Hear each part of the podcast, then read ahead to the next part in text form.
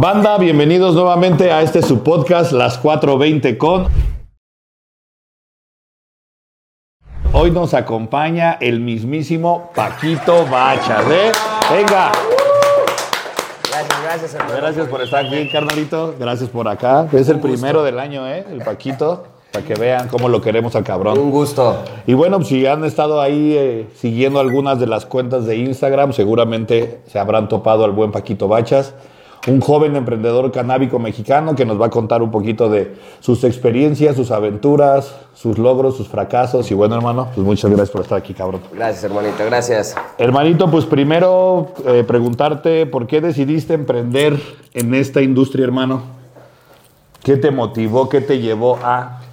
Creo que para mí fue como el poder vencer este estigma ante la familia, amigos y decir, güey, no solo fumo, lo estoy viendo ya también como a lo mejor una entrada. En ese momento no fue como un proyecto de vida, pero fue como una entrada de dinero en el cual pues se podía ahí de alguna forma tener cierto ingreso, ¿no? Con venta de productos para fumar o ciertas cosas de hasta del mismo cultivo, ya que desde los 19 años como que me empecé a meter en el, en el aprender cómo salía el- eso que nos fumábamos, ¿no? Sí, sí, sí. O sea que justo como por eso fue la inquietud un poco de, pues si ya estoy en esto, pues como que me pueda ayudar a generar algo y que no lo vean tan como un escape o que lo vean como de mala forma a mi familia, ¿no? Por eso fue que empecé a ver la forma de que en qué rubro me podría me- meter como para hacer negocios dentro de, ¿no? ¿Y recuerdas tu primer negocio, el primer dinero que cobraste de esto? Sí, sí me acuerdo. Este, la primera vez fue un bazar. Me invitaron a un bazar y yo no tenía nada de producto. Y la verdad es que ese día me fui al centro. Compré como 10 mil pesos en productos. Y al siguiente día me fui al bazar sin saber qué iba a pasar porque era mi primer bazar y así. Y ahí me quedé sorprendido, dije, tienes que tener muy buen ojo en seleccionar los productos, ¿no? Porque no es como que llegas al centro y compras lo que quieras. Ajá. Pero en realidad como que ya tenía un, un avance en cuestión a redes sociales, ya que siempre me subía grabando con todos mis productos y fumando, y pues ya sabía más o menos qué es lo que le gustaba a la banda, ¿no? Por eso fue que me animé a ir a ese bazar, me animé a invertir esos 10 mil pesos, y fue como muy muy fructífero eso, porque después de cinco añitos andamos ya... ¿Esto tiene cinco años? Eso tiene cinco añitos. Ok. Cinco justo fue antes de pandemia y yo estaba terminando de estudiar la universidad y siempre fue un tema en, en la escuela, yo siempre hice business, ¿sabes? Así desde la secundaria vendí dulces, era el chico de los dulces, llegaba a todos los salones y los dulces. Este, todo el tiempo fue la forma de poder generar, pues para también comprarme lo que me gustaba, ¿no? Claro. Comprar, tener a- acceso a pues, ciertas cosas que sin varo, pues no lo tienes. ¿Y, y recuerdas qué productos en ese tiempo compraste? ¿O cómo fue tu curaduría de esa primer... En ese entonces, los únicos productos que compré fueron bongs. Ok. Fueron bongs. La verdad es que desde chiquito, desde chavo que empezaba a fumar, le, le- me llamaban mucho la atención los bongs, las pipas de agua. Y como que me enamoré y de ahí me compré puro bong en ese momento. Bong que te costaban 600 pesos y los podías vender hasta en 1000, 1500, ¿no? O sea, la verdad es que los márgenes eran muy buenos, con marcas mexicanas. Este, ahí mismo en el centro, ya después como que yo pues vi la, conocí las marcas y dije, ¿y si busco la forma de acercarme directo a la marca? Y fue cuando, en este caso, estoy hablando de Tijuana Glass, que es una marca de vidrio soplado pues bastante conocida acá en la industria. Y ahí fue donde vi, dije, pues voy a tratar de hacer el contacto directo yo con la marca y ver de qué forma puedo ir empezándoles a comprar a ellos directo en vez de ir al centro, ¿no? Y ya de ahí pues se empezó a dar así como con diferentes proveedores o diferentes productos que yo veía que, que eran interesantes, como estas marquitas. así hay, sí hay diferentes como procesos en los cuales decido, ah, mira, esta marca para mí la veo como con potencial, ¿no? Por ejemplo, Pufco llevo igual cuatro años distribuyendo la marca y es un producto que costó muchísimo trabajo, ¿no? ¿Por qué? Porque es un producto de alta gama. Eh, no, hace cuatro años era muy difícil que un, una persona te gastara 6 mil pesos en, en un equipo para fumar, ¿no? Ok. pero por la innovación y la tecnología de los productos, pues realmente se mantuvieron en el mercado y empezaron a tener ese prestigio. Y yo siempre dije, cuando empecé a vender este producto, siempre dije que era el iPhone de los marihuanos. Ok. Y ahorita se está convirtiendo en el iPhone de los marihuanos, ¿sabes? Ya la tecnología da para que tengas un iPad, digo, una aplicación y desde la aplicación controlas tu bong eléctrico, en este caso se le podría llamar. Y ya de ahí, pues la verdad, esta marca le aposté mucho por ella y cuatro años después, pues ahorita estoy con un punto de venta ya físico en el cual pues es una pared solo exclusiva para esta marca, ¿no? Ok. ¿Y tú ya tienes trato directo con la marca? Sí, tengo trato directo con ellos, pero también desde un inicio que empecé este tema de la Smoke Shop, hubo muchas marcas que me abrieron las puertas y en este caso yo siempre he como valorado las distribuciones que me apoyaron en su momento. Y en el caso de esta marca, le compramos entre tres distribuidores en México. Compramos a Pufco. Y así la verdad es que también sumamos recursos, tanto en capital como en inventario, logística, para poder ex- exportar, eh, eh, Importar. el producto, perdón. Y de esa forma, pues ya nos sale más barato a los tres por los volúmenes. Claro. Y eso lo hemos ido adaptando durante estos tres, cuatro años que llevamos como con la marca. ¿Y, y- y cuáles han sido sus complicaciones al, al importar esta marca con, con el tema este de la prohibición de, de la vaporización? Si te somos sinceros, hace dos años sí tuvimos un tema bastante complicado en el cual un paquete se quedó en aduana. Este, mucho tiempo después lo pudimos li- liberar. Sí. En ese momento yo no llevaba como mucho la parte de logística y yo no me enteré mucho qué fue la, el por qué lo detuvieron.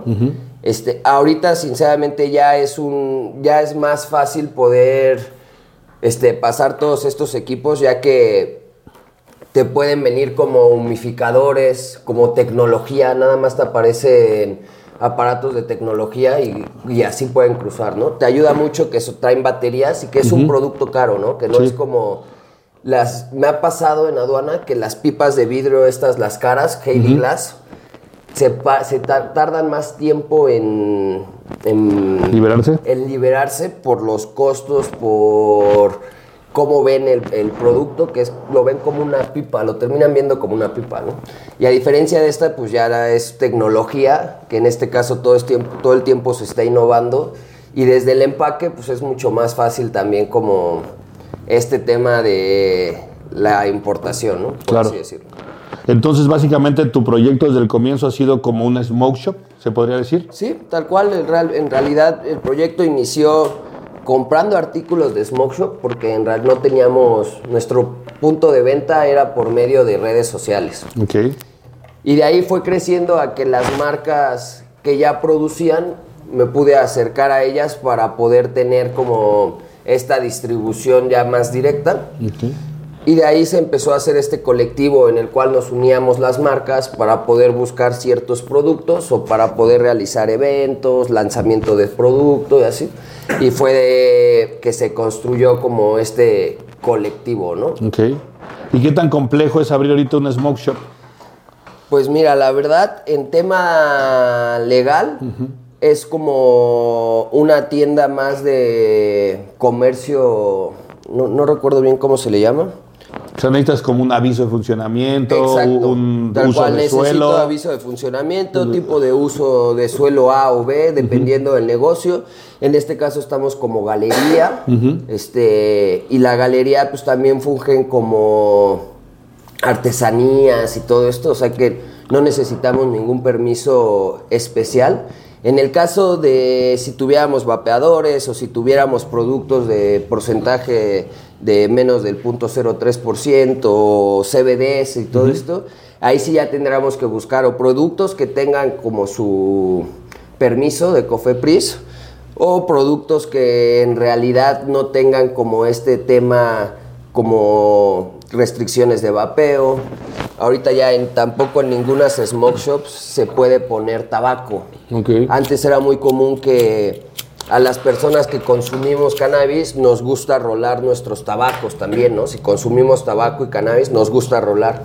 Y era muy común en las smoke shop encontrar tabaco. Y ahorita ya no se puede ese tipo de, de cosas por lo mismo de la ley del tabaco, ¿no? Que hasta en los mismos Oxos quitaron ciertas publicidades y bueno, creo que ya hasta Sí. ganaron esa, esa parte. Pero sí, no hay tanta restricción para poner un smoke shop y para mi gusto creo que se puede ir creciendo paulatinamente, ¿no? No necesariamente tienes que empezar con los mejores productos del mercado. Puedes empezar con productos de calidad, pero de baja gama en cuestión ah, económica y de ahí ir dando saltos dependiendo el- la audiencia a la que te estás dirigiendo, ¿no? Ok, y, y, por ejemplo, tú que ya tienes ahí ya algunos años de experiencia en esto del smoke shop y que me mencionabas que en un comienzo eh, tu fuerte de venta era a través de redes sociales, ¿qué, qué, qué, qué retos ves en la comercialización por redes sociales de este tipo de productos? Realmente el reto principal es la censura, ya que pues, casi todas las plataformas el tema del cannabis pues lo tienen un poco censurado en cuestión a contenido. Este, creo que hay que ver mucho la forma de comunicarlo para poder externar bien pues los productos que son. Y también yo creo que es fácil en el sentido de que hay tantas cosas ya para el marihuano que hay muchas cosas que no se imagina la gente que está atrás de, de una plataforma o de un celular o de- que para qué sirve o para qué es, ¿no? Por eso también es importante toda esta información que tiene que ser de manera inteligente para que no estemos censurados, ¿no? Por así decirlo. Creo que ese es el principal reto para un emprendedor en cuestión a esta industria para poder darse a conocer, ¿no? Y ya la- el segundo reto para mí es, pues, poder conocer lo que está buscando la gente, ¿no? Si Claro. realmente, como Pacheco de corazón, sabes lo que te ha costado, sabes lo que, todo el camino que has pasado, pues también quieres apoyar a estos Pachecos que vienen detrás de ti y que les puedes decir, aguas, ahí hay un hoyo, ¿no? No te vayas por ahí, no compres esto, ¿sabes? Porque hay mucho producto de baja calidad que termina durando muy poco y por el tema de no quiero gastar mucho en un principio, terminas gastando el doble después porque es un producto que ya no te funcionó a, a lo largo del tiempo, ¿no? ¿Y cuáles son los productos que tú detectas que tienen más esta, estas situaciones? Sobre todo los grinders, sobre Ok. este tipo de para poder moler el cannabis. En el tema del extracto, los sopletes se da mucho la venden mucho soplete de baja gama, chiquito, pequeño que al último se termina descomponiendo el botón, la mecha, ya no prende y pues son piezas que te cuestan 300, 400 pesos. Pero un buen soplete te cuesta 1500, 2000 y desde un principio no haces ese gasto aprendes como con dos o tres veces que se te descompuso ya algo que no, gas- no quisiste gastar desde un principio y ya hasta después dices, ¿sabes qué? Ahora sí voy a gastar en algo que me va a durar porque pues voy, voy en serio en esto, Claro. ¿no, güey? O sea que realmente creo que ahí es el aprendizaje de cada uno, ¿no? Creo que hay pachecos que toda la vida se quedan con un porrito y pues toda la vida te van a comprar papeles y sábanas, que pues es lo que necesitan. O hay pachecos que ya buscan todo el tiempo estar probando diferentes tipos de productos y no se casan solo con un papel o con una cana, ¿no? O con una pipa. Claro. ¿Y por qué sentiste la- el llamado o, o la necesidad de, de mudar de este esquema de e-commerce a una tienda física? Vi la necesidad simplemente por el profesionalismo del negocio o del proyecto y porque es mucho más fácil que la gente se enamore del producto cuando lo ve, ¿no? Creo que en este caso, a mí en, en el caso de la tienda se me hizo más fácil crear una audiencia primero en línea, como que poner diferentes pruebas de qué le gusta a la gente, qué no le gusta.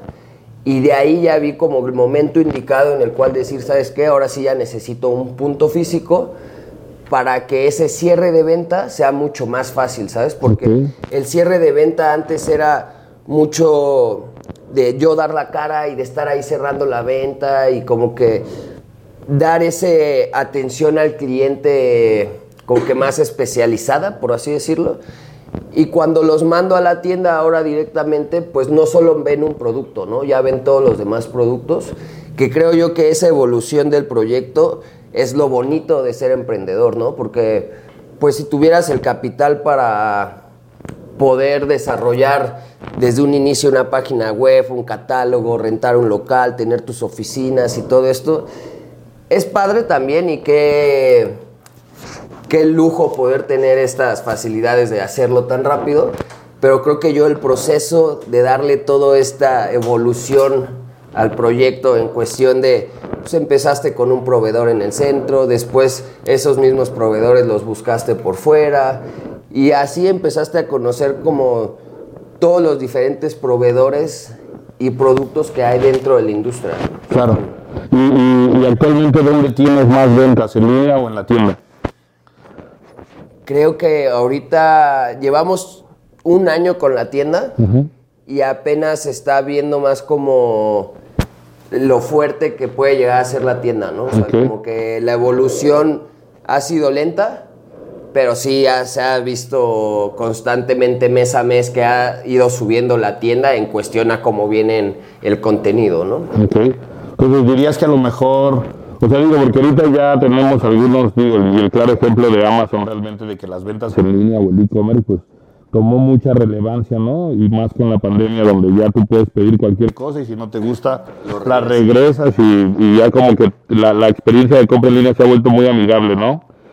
¿Tú dirías que tener una tienda física potencializa tus ventas en línea? O sea, de alguna manera te da más credibilidad lo que me estás diciendo. Sí, siento un poco que te da un poco más de credibilidad, ya que el cliente se siente más seguro de poder ir a la tienda y, hacer ahí la compra, ¿no? O sea, en dado caso, pues si tuviéramos estas plataformas tan grandes como Mercado Libre y Amazon en, cuestión a la parafernalia y al cannabis, que nos apoyaran así tan, tan rápido de decir, ah, ¿sabes qué? No me gustó, no era lo que pensaba, lo quiero cambiar.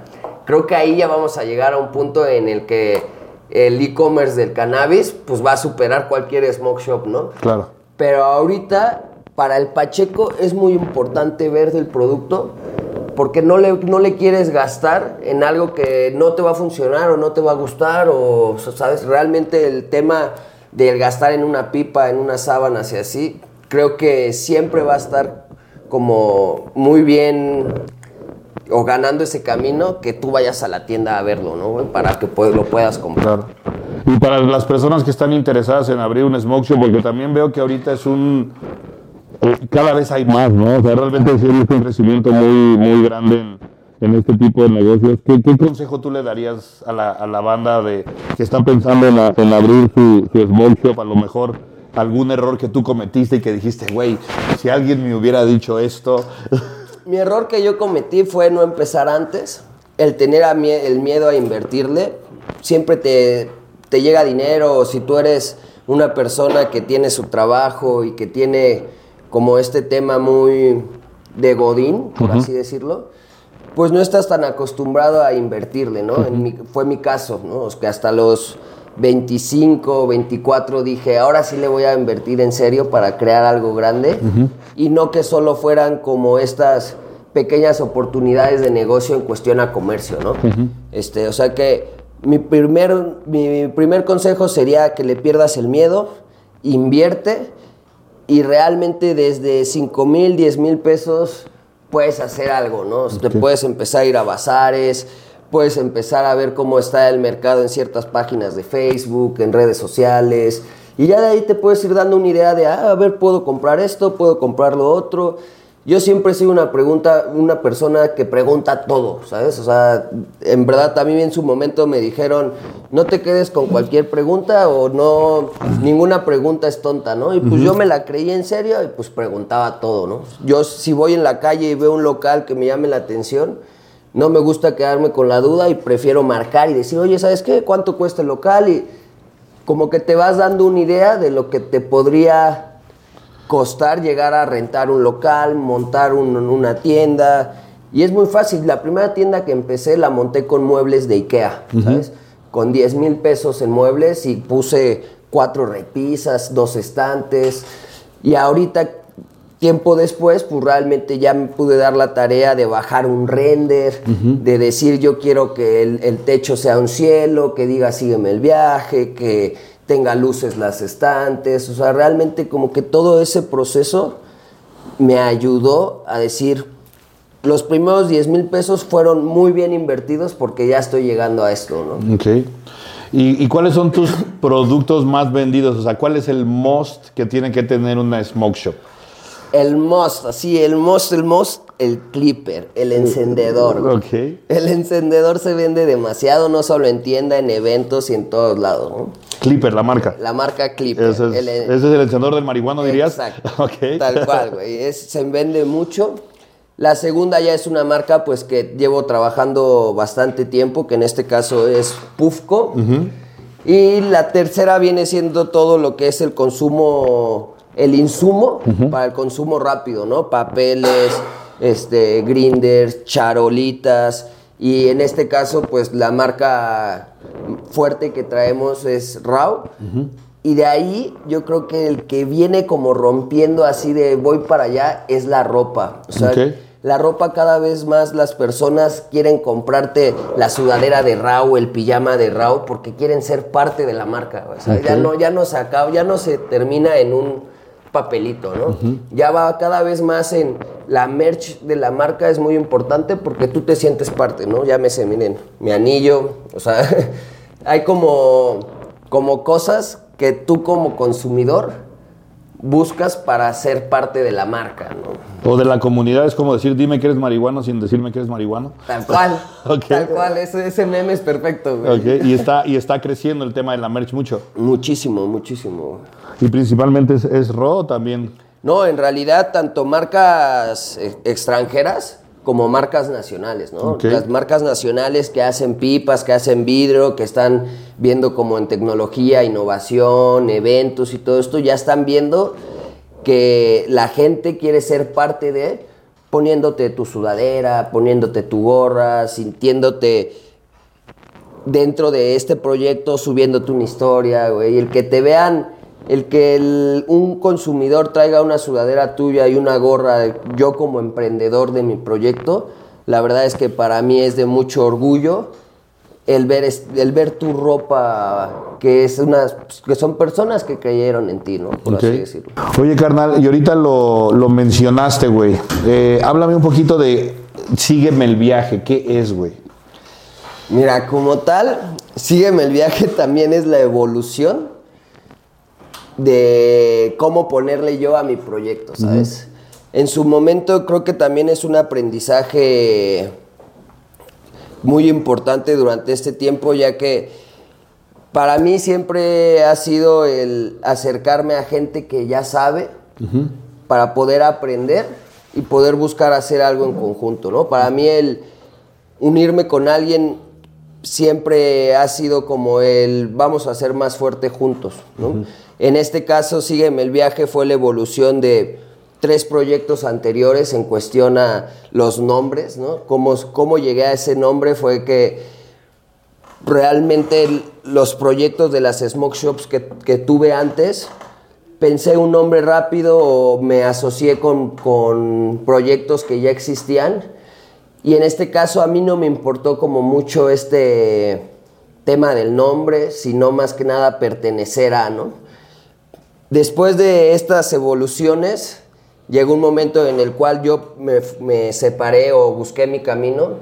Y Sígueme el viaje salió de la relación con mi hermano, ya que durante, en pandemia hubo un tiempo que mi hermano y yo estuvimos peleados por temas familiares y en pandemia yo estuve viviendo en Playa del Carmen y en algún momento él me dijo hablando por teléfono que me extrañaba y que todo el tiempo me estuvo siguiendo el viaje durante yo estuve allá. Ok.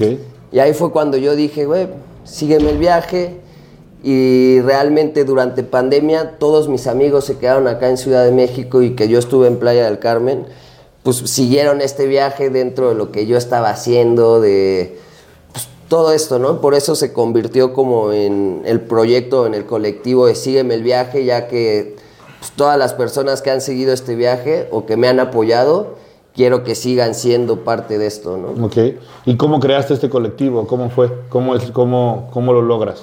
Lo logré, la verdad es que con pasión, huevos y mucho corazón, porque nunca tiré la toalla. eh, Hubo meses que no vendía, hubo meses que tenía ahí producto y no me daban las ideas para saber cómo venderlo, con quién acercarme, a qué evento ir, a qué bazar ir. Y creo que ese tipo de cosas de nunca tirar la toalla para, Ajá. para llegar a hacer este colectivo fue gracias al apoyo de marcas que me dijeron, güey, aquí estamos para apoyarte, no, no te, no estás solo, ¿no? Por así decirlo.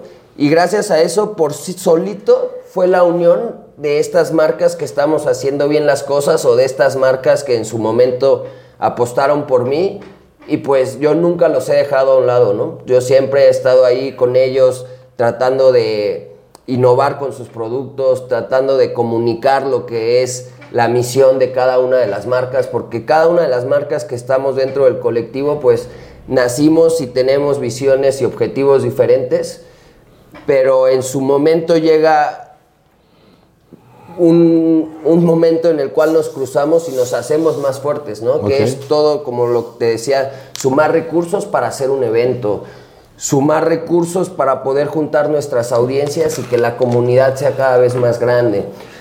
Estar pensando e innovando qué es lo mejor para el Pacheco, qué es lo, lo que le importa ahorita a la persona que consume cannabis en México, ¿no? Que en este caso es pues tener información verídica en todas nuestras plataformas, entre nosotros poder decir, esta marca es confiable, esta marca te puede dar esta información. Y creo yo que ahí es lo importante de la, del colectivo, ya que todos tenemos audiencias, pensamientos, este, seguidores que buscan cada cosa diferente en cada una de las marcas. ¿Y actualmente qué marcas pertenecen al colectivo? Actualmente pertenecen al colectivo lo que es Popocani, Zona 420, este, eh, Mr. Celia. Mises Celia, güey. ¿Eh, güey? Mises Celia. Mr. Celia. Perdón, amigo, no soy. Eh, Pocho- Ahí me regañaron. Pochoco como tal que estamos apoyándolo para hacer eventos como cenas, igual apoyándonos, ¿no? Más bien, Claro. él es el creador de estas cenas canábicas que hicimos el año pasado. Eh, poco a poco estamos haciendo como más esfuerzos y sumando como más proyectos. Este, y de ahí en fuera pues estamos abiertos a poder conocer y, y aprender de cada uno de ellos, ¿no? ¿Y, y, y por qué consideras que es importante esta imagen de los colectivos? ¿Crees que se puede hacer una diferencia como en la industria?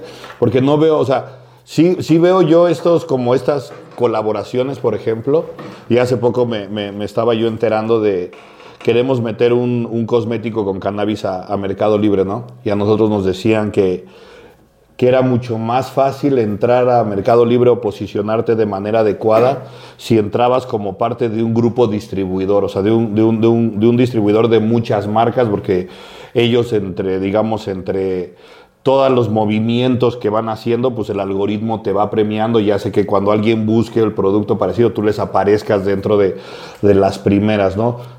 No sé si sea algo parecido que tengamos que hacer así, obviamente de otra, de otra manera, pero ¿qué tan importante tú crees que es estas colaboraciones o crear estos colectivos? Pues para mí creo que pues el poder sumarte con alguien más para poder hacer algo en conjunto, llámese una colaboración, llámese pelear por esta industria, llámese importar producto de México así, creo que pues es lo mejor para poder crecer más, ¿no? O sea, si- como si cada uno hace su parte, realmente creo que pues ahí cada quien está buscando un fin, un fin propio así, ¿no? Cuando ahorita lo que estamos buscando es crecer y que esto se vuelva una realidad, esta industria, ¿no? O sea que mientras seamos más y mientras nos importe más el de al lado y no solo lo que tenemos en nuestra trinchera, creo que para mí eso es lo más importante para poder crecer todos juntos. ¿Y sientes que eso pasa en la industria mexicana?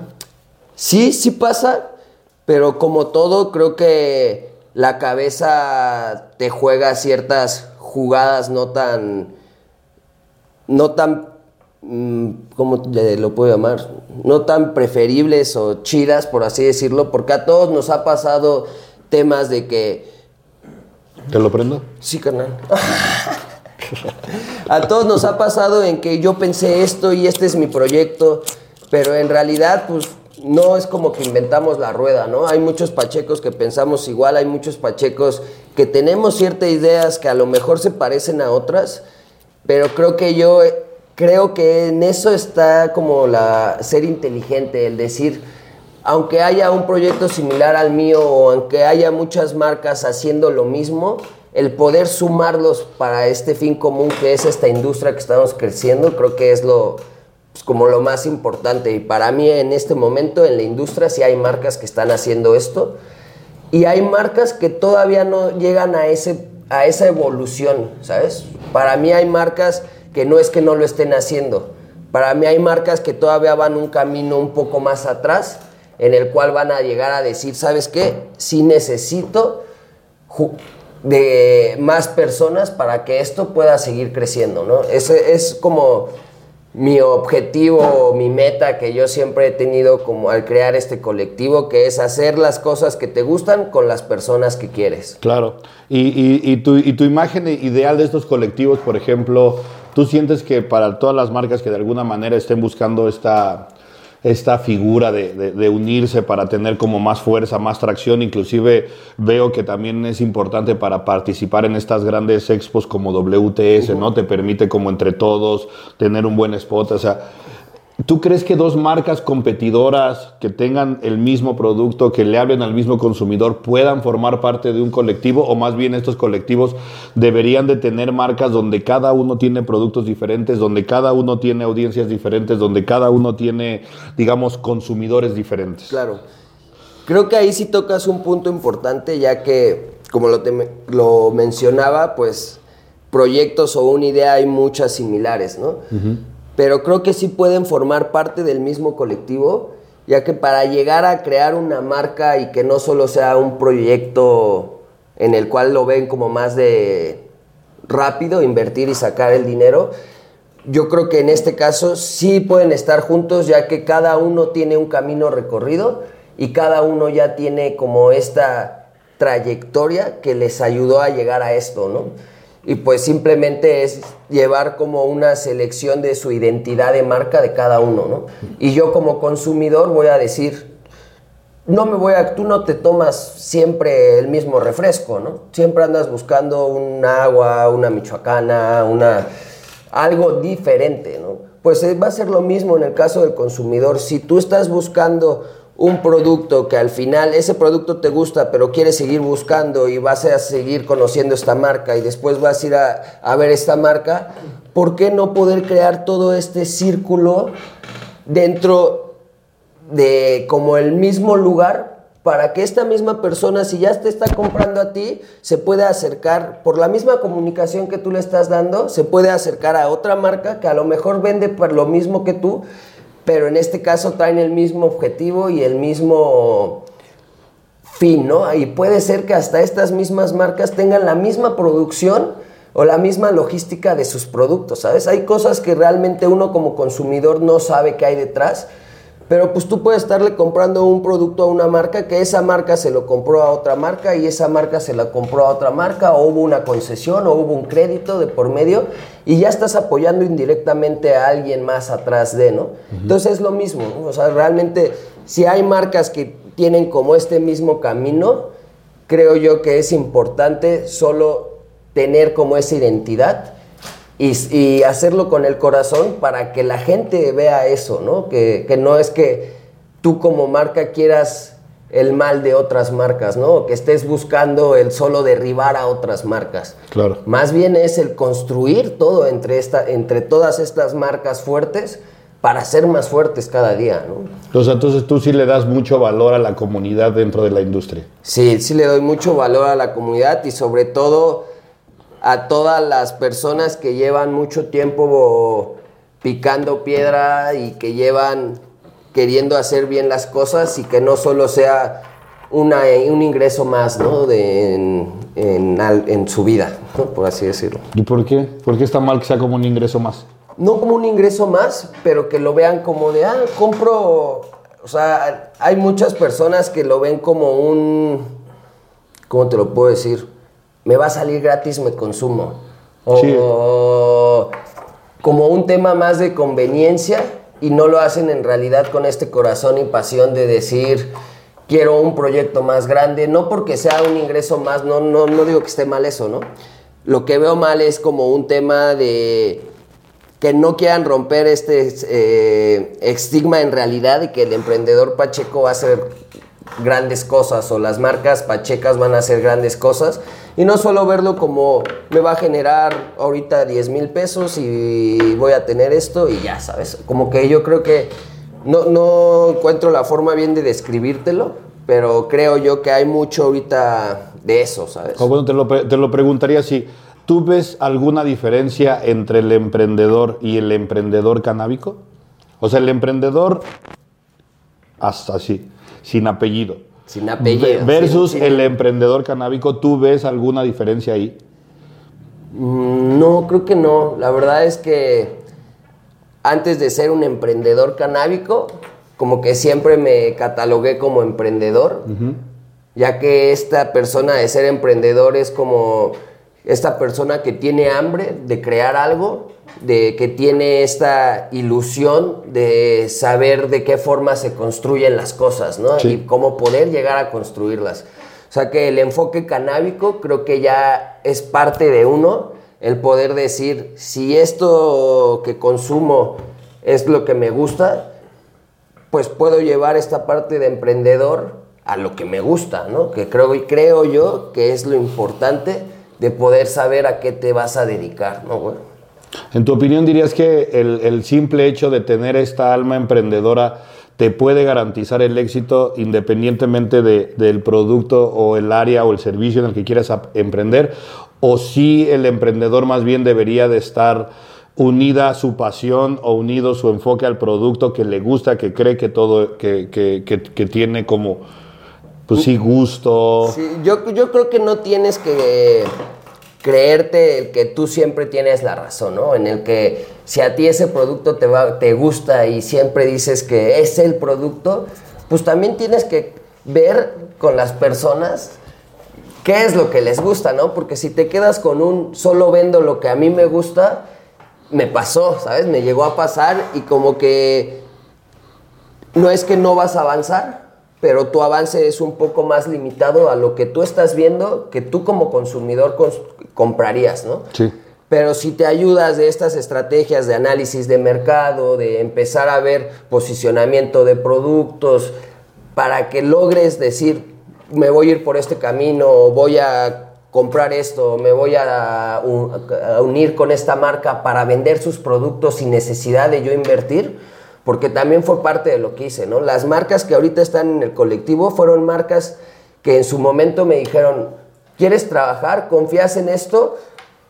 me dieron las herramientas para poder empezar sin necesidad de yo invertir y poder ser parte de la marca, ¿no? Creo yo que también esa es la vocación del emprendedor y no decir nada más, si no voy a generar o si no voy a ganar, pues ¿para qué voy, no? Creo yo que el aprendizaje es mucho más importante porque de ahí puedes partir tú en hacer tus proyectos. Si ya aprendiste y ya trabajaste en cierto lugar, que tú dijiste voy a trabajar aquí de a gratis porque quiero aprender, tú sabes que de un lado vas a hacer todo para poder hacer ese mismo proyecto y tú construirlo, ¿sabes? Claro. O sea, estuvo muy chido lo que dijiste, pero más mi pregunta más bien era así de. ¿No? Esa ni fue, güey. Exacto, no digo, no, Esa pero no estuvo fue, chido. No, pero, pero a lo que yo iba de- en el tema de, de la diferencia entre el emprendedor y el emprendedor canábico es que yo he visto muchas personas queriendo emprender en el tema canábico precisamente porque piensan que es una oportunidad de un dinero fácil, o de un ingreso pues mayor a otro tipo de emprendimientos, que entiendo que hay personas que pueden emprender en cualquier cosa y tienen como pues los conocimientos, la habilidad o no sé cómo decirle para, pues para poder llevar a cabo un emprendimiento exitoso sin importar que van a vender cubrebocas o que van a vender mota claro, claro. o que van a vender así.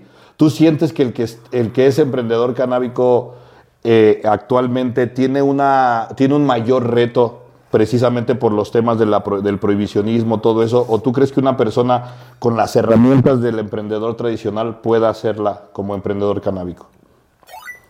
Yo creo que la persona normal sí la puede hacer dentro del emprendimiento canábico, ya que pues también trae esta misma vocación del emprendedor, pero sí es muy importante ser parte de para que seas esta persona que sí puedes dar como tu punto de vista mayor, ¿no? Es como ¿Congruencia? congruencia, ¿sabes? Un poco, ¿no? No digo que a lo mejor una persona que hace negocios y que es emprendedor pueda entrar a la industria, porque pues sí va a haber personas de esas, pero creo yo como un consumidor, pues yo voy a buscar a alguien que tiene más conocimiento y que sabe más, o que le costó más llegar a donde está, que solo una persona que por el posicionamiento económico o el cualquier cualquier situación pueda estar más fácil ahí haciendo este, este negocio o esta Claro. entrada de proyecto.